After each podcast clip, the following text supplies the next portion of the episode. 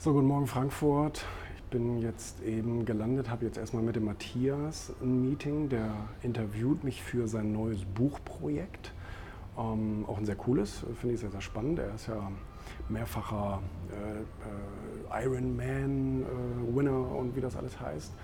Mit Sport kenne ich mich da nicht so aus. Und danach äh, fahre ich dann weiter ins Meridian. Da ist dann nachher der Empfang von dem lieben Axel von dem Axel Kahn, seine Pix Lounge. Und ähm, da bin ich zum ersten Mal jetzt dabei. Und wir haben uns dann auch nochmal zum Frühstück verabredet, weil wir uns bisher nur so vom, vom Sehen und Hören kennen. Aber ja, dann werde ich morgen wieder zurückfliegen.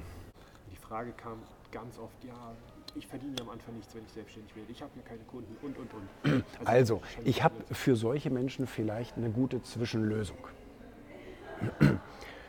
ähm, behalt deinen Job und arbeite dir den Arsch ab nach Feierabend, am Wochenende und in deinem Urlaub. Und wenn du mal krank feierst. Das bedeutet, du hast die finanzielle Sicherheit auf der einen Seite und machst deinen Job bitte gut. Hast natürlich aber auch da sicherlich ein paar Vorteile.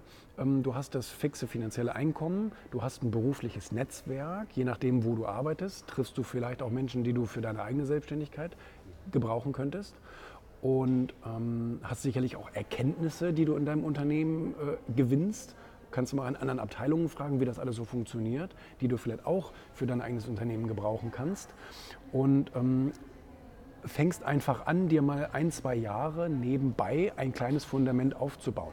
Heute ist es, glaube ich, einfacher denn je, weil wir eben Online-Möglichkeiten haben und so weiter und so fort und können uns da auch stabile Einkommensströme aufbauen.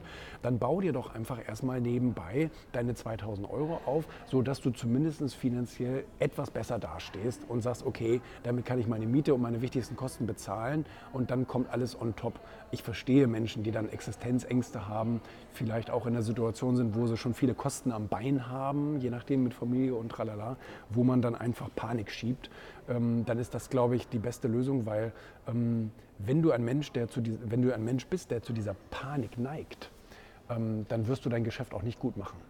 Wirst du nicht, weil, weil dann die negativen Emotionen einfach immer über, überwiegen und auch dein Kunde wird das merken, dass du ihn brauchst und ähm, da, da spielen viele nicht mit.